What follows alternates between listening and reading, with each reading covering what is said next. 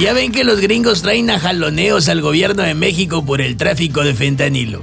Ah, pues nomás escuchen lo que ayer dijo el jaloneado presidente López Obrador. Porque voy a pedir a médicos y científicos mexicanos que analicen la posibilidad de que podamos sustituir el fentanilo con fines médicos por otros analgésicos. Ahora escuchen lo que alguien que sí sabe dijo ayer en entrevista en José Cárdenas.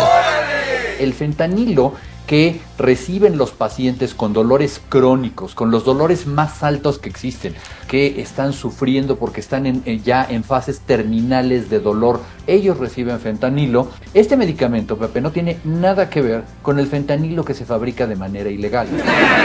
Por lo tanto, el incidir sobre el fármaco no tiene absolutamente ninguna relación en lo que vaya a ocurrir con el producto ilegal que manejan los narcotraficantes. No sé quién es más burro, si López Gatel, Alcocer o el que le dijo al presidente que dijera esa ocurrencia. Y como cada que el presidente sale con una ocurrencia, por los demás miembros gobernantes de su partido, pues de repente como que sienten que tiene que ponerse bien creativos también. Ayer el gobierno del estado mandó a decir que...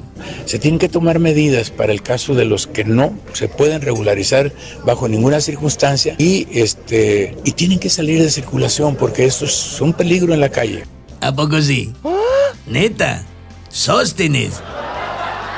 Digo, todos recuerdan que la última vez que quisieron quitar carros en Sinaloa, los dueños tomaron las calles, ¿verdad?